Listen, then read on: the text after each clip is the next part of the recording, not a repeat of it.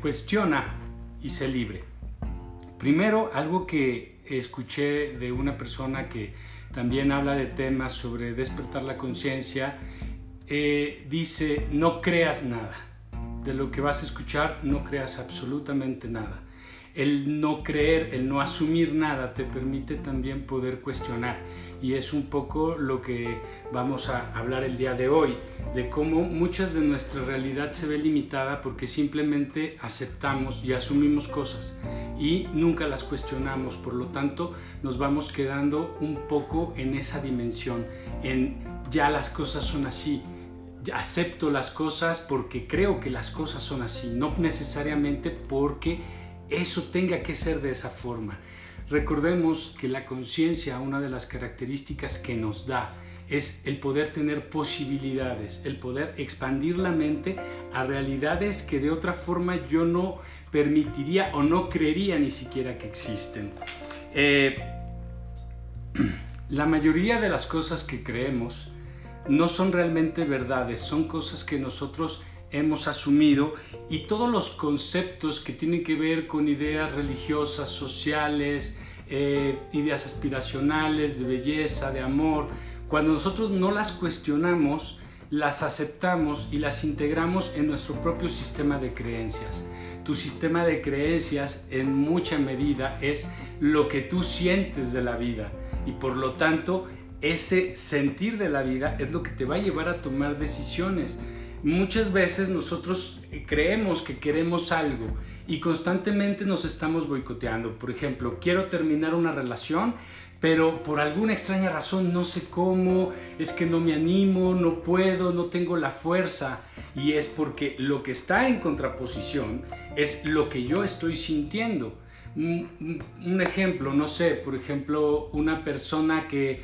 Mm, una mujer, vamos a poner un ejemplo, una mujer que tiene hijos, que nunca ha trabajado y que no tiene una relación feliz, pero sus cuestionamientos se limitan simplemente a no sé qué voy a hacer, no sé si voy a poder salir adelante, no, necesito esta persona para vivir, en fin, esos, esas preguntas esos cuestionamientos que se van cerrando a las mismas cosas porque van creando, van entretejiendo un sistema de justificación y de pretextos para no moverme, para seguir creyendo que la vida es una cosa. Eso me inhabilita a tomar acciones, a generar cambios o incluso a abandonar las cosas. Son estas creencias las que van a estar tomando esas decisiones.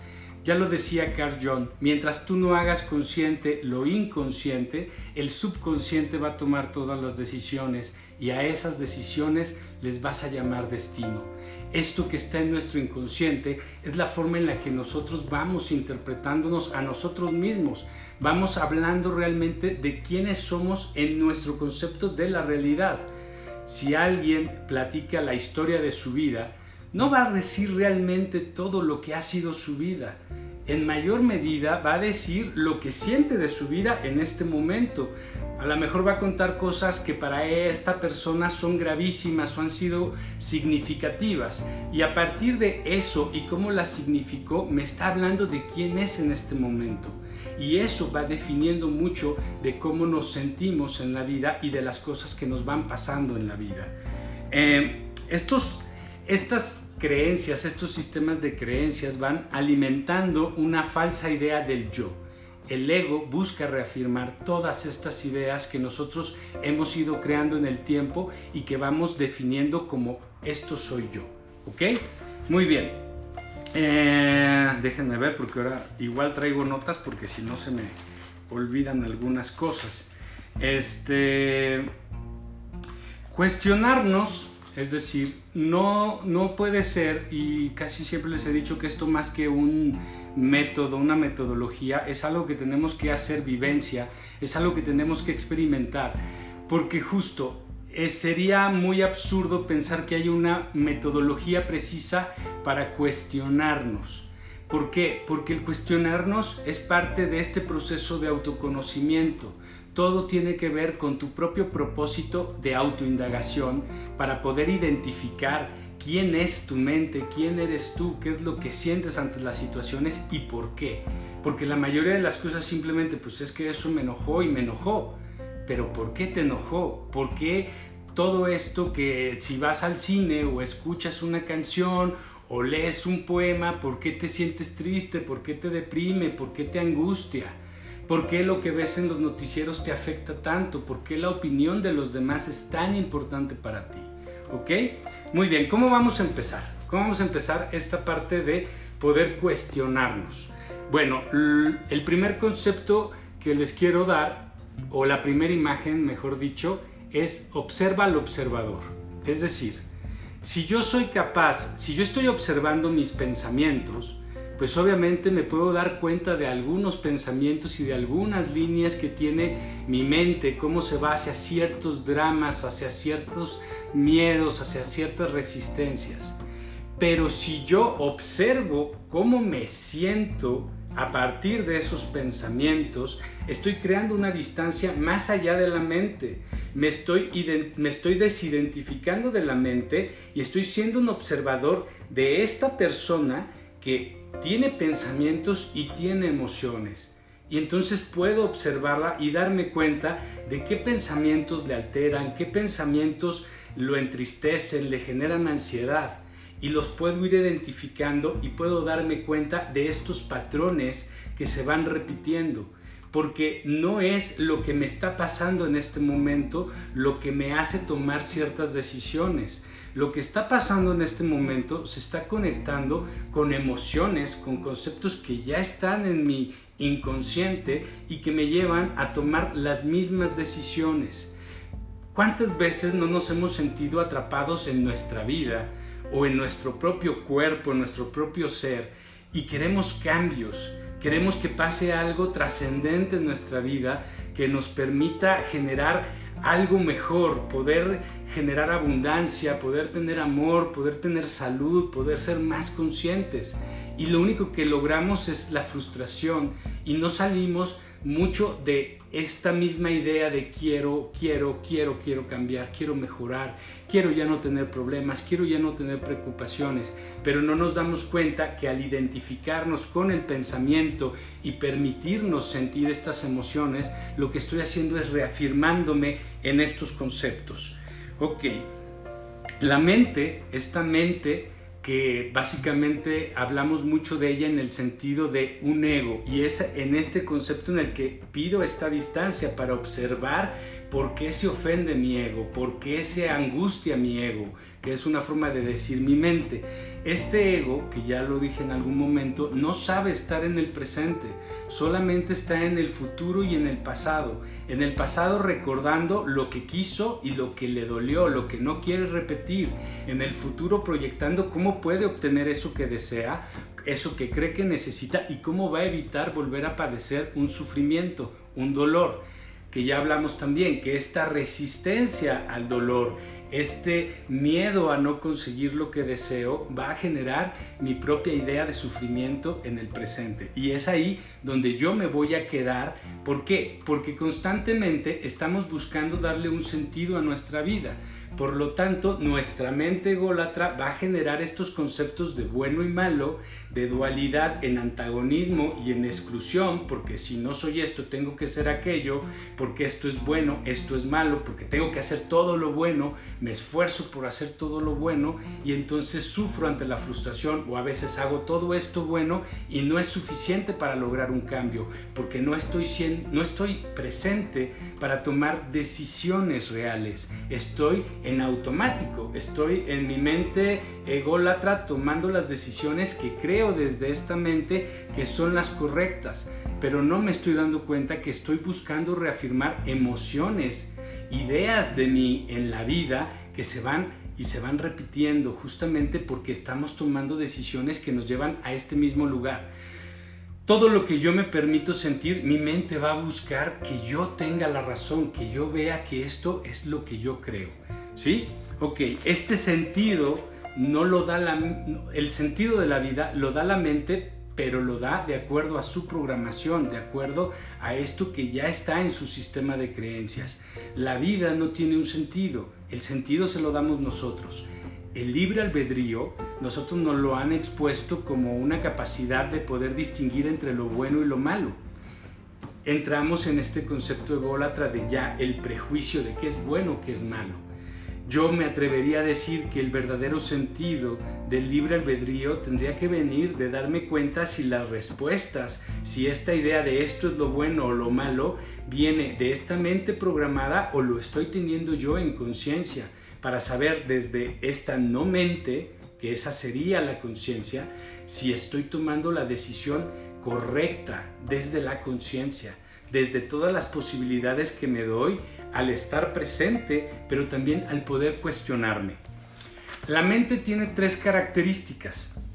La primera es que se condiciona, es decir, todo esto que decíamos, todos estos conceptos que no se cuestionan se vuelven sistema de creencias. Nos vamos quedando en estas creencias, vamos condicionándonos a ciertas conductas, a ciertos prejuicios, a ciertas formas de sentir la vida vemos a ciertas personas y ya creemos ciertas cosas de ellos y de lo que piensan de nosotros, porque esto que estoy viviendo no lo estoy observando en el momento, lo estoy observando desde todos los prejuicios que ya están dentro de mí, todas las ideas preconcebidas que tengo de mí mismo y estos condicionamientos van a crear la realidad en algún sentido.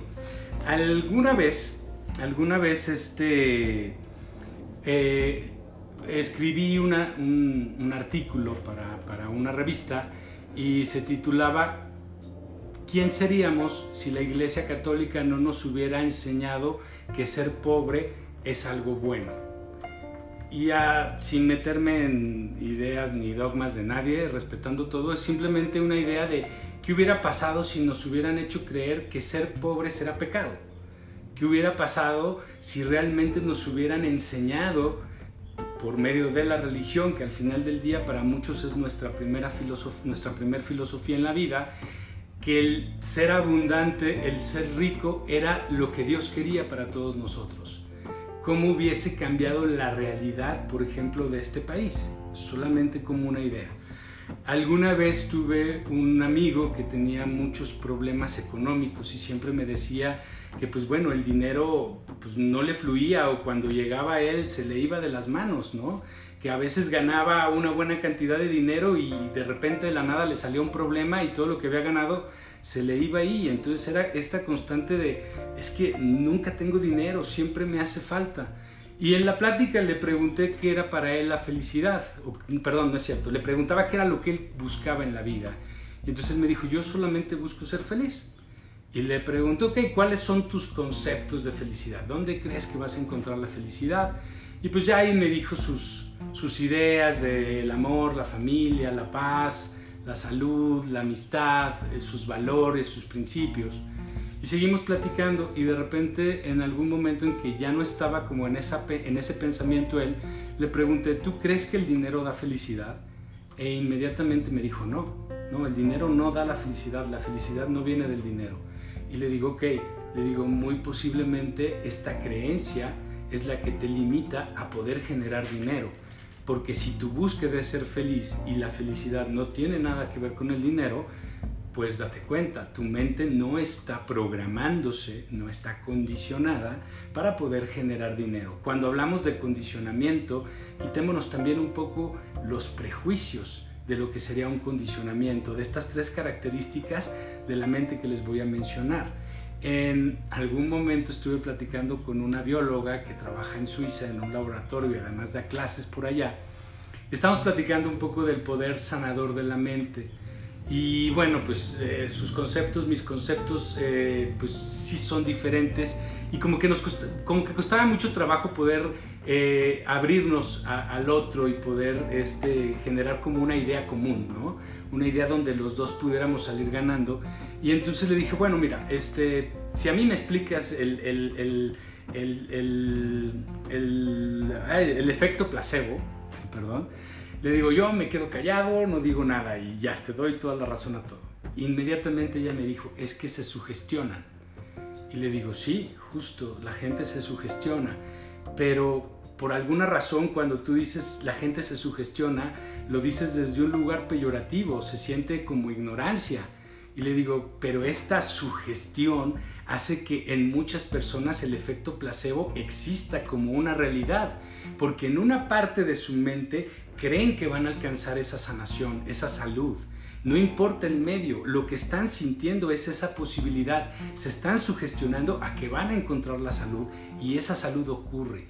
Ya el medicamento o el remedio, lo que sea, termina siendo algo que tal vez la mente también pueda usar para generarlo, pero en muchos casos ni siquiera es necesario. Entonces quitémonos también estos prejuicios y como, les dije al principio, no crean absolutamente nada, cuestionen, simplemente dense la posibilidad de poder tener muchas más ideas poder tener posibilidades para poder generar un criterio propio, para que este camino de autodescubrimiento, de autoconocimiento, sea únicamente tuyo y tenga validez solamente en tu vida. ¿Por qué? Porque cada cabeza es un mundo, porque cada uno tiene derecho de pensar y de creer lo que quiera.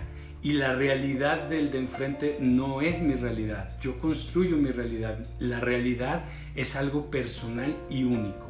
Ok, entonces hablamos de eh, la mente condicionada. ¿Qué es lo que tendríamos que cuestionar en, esta, en este rasgo de la mente? Bueno, justamente sistema de creencias. Tengo que cuestionar todo lo que creo para darme cuenta si esto que creo me ayuda a vivir en, en apegos, me ayuda a vivir en miedos, si me ayuda a crear esta realidad de sufrimiento que no me gusta.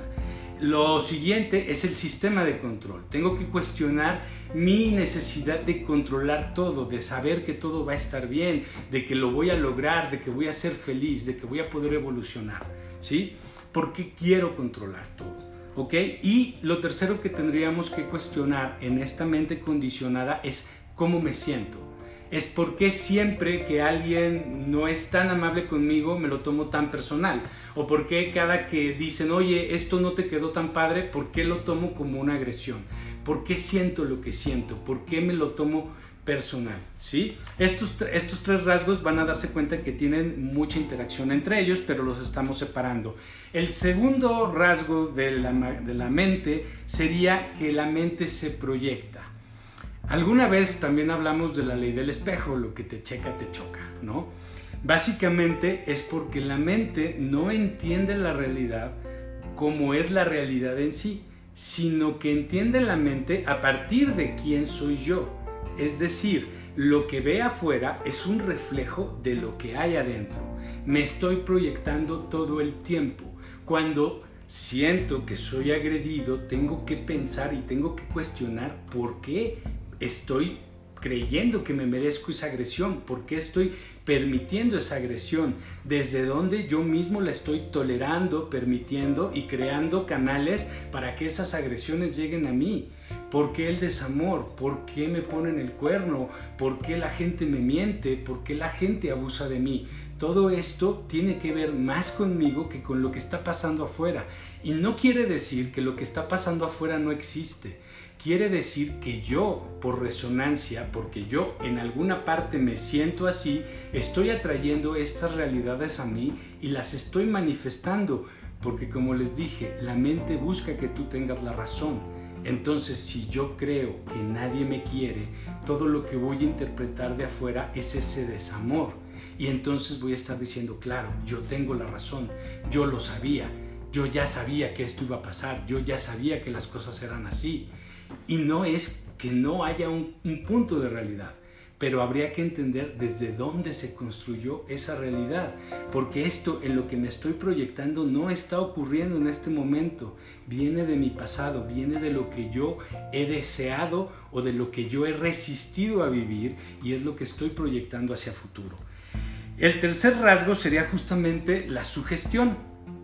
La sugestión nace básicamente de tener un pensamiento y de generar una emoción y a partir de ahí lo establezco como algo real. Entonces esta sugestión va a definir en mucho de lo que yo creo que está pasando. Es otra, no es exactamente igual que la proyección.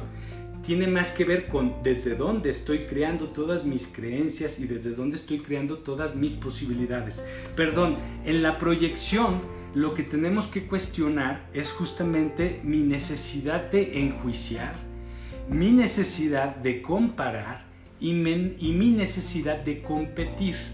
Estas tres, tres necesidades crean en un gran sentido mi sensación de víctima, de no van a justificar o van a pretextar mi no hacerme completamente responsable, ¿ok? En la sugestión no es tanto lo que yo me voy a cuestionar, sino darme cuenta de lo que yo estoy diciendo, pensando de mí, de lo que yo también quiero. Darme cuenta de que muchas veces la forma en la que yo hablo de mí o lo que yo pienso de mí está programando mi mente, me está definiendo. El poder de la voz es tan grande que muchas veces cuando tenemos un proyecto, tenemos un plan, este proyecto y este plan no se entienden, no se visualizan, no se resuelven también hasta que yo lo estoy hablando, hasta que lo estoy contando, hasta que se lo estoy explicando a alguien. Cuando yo estoy en este proceso de hablar, lo que estoy haciendo es creándolo. En la mente ocurre también un fenómeno parecido, pero en el hablar es mucho más determinante. Entonces darme cuenta de qué es lo que yo hablo de mí es un reflejo de lo que estoy pensando y obviamente estoy generando esa sensación. La estoy en muchas medidas reafirmando. ¿Por qué? Porque la voz interna o externa que me hace sentir emociones va a reafirmar estas emociones. La voz que yo hago repetidamente, el pensamiento que yo genero repetidamente, va a programarme a esta creencia, va a llevarme obviamente a estas emociones y ahí se va a crear un vínculo donde yo siento y pienso ciertas cosas, pienso ciertas cosas y me llevo a sentir ciertas cosas. ¿Ok? Muy bien. Eh, solamente como para poder darme cuenta de cuando yo estoy absorto en esta mente y cuando no estoy observando, tiene mucho que ver con estar en pensamientos y pensar. Cuando yo voy a cuestionar, estoy pensando. Estoy pensando por qué esto, por qué aquello. Estoy en un proceso creativo que también ya hablamos. Estoy tratando de entender algo, tratando de planear algo, tratando de aprender algo. Estoy en pensamientos. Cuando yo estoy pensando simplemente son bombardeos de ideas que me llevan a generar emociones, emociones viscerales, cosas, emociones que no están pasando en este momento, pertenecen a mis ideas. Cuando yo estoy tratando de pensar, estoy tratando de entender algo, de resolver algo y estoy generando emociones viscerales, estoy dejando de pensar, me estoy yendo otra vez a toda mi programación, a todos mis condicionamientos, me estoy volviendo víctima, me estoy resistiendo a ciertos cambios. Porque obviamente la mente ya tiene una estructura, ya se compró la idea de que tú eres un personaje tal, que tienes tales vicios, tales defectos, tales anhelos, tales sueños, tales virtudes, que tales este, deseos son los que tú tienes que lograr o alcanzar en esta vida y cuando más estamos allí, en todas estas emociones estamos reafirmando estas ideas.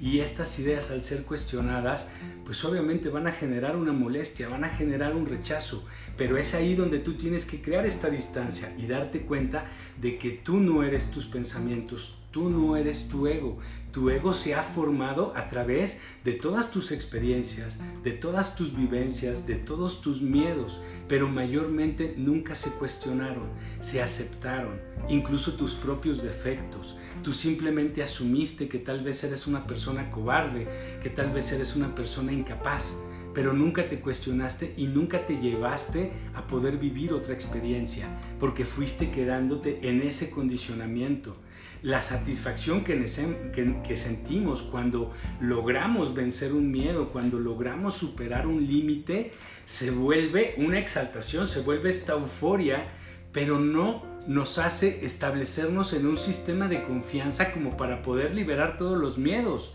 ¿Por qué? Porque los vemos como separado y tenemos que darnos cuenta, perdón, yo uso mucho esta palabra y no, si no quieres no te des cuenta, no creas nada, para mí, en mi proceso, el darme cuenta de que mi mente no entiende, esta mente que platica, esta mente no, no entiende la realidad como es, sino a partir de lo que siempre ha creído, el poderme despegar de ella, el poder cuestionarla, el poder separarme y verla, me llevó también a vencer muchísimos de mis miedos, muchísimas de mis limitaciones.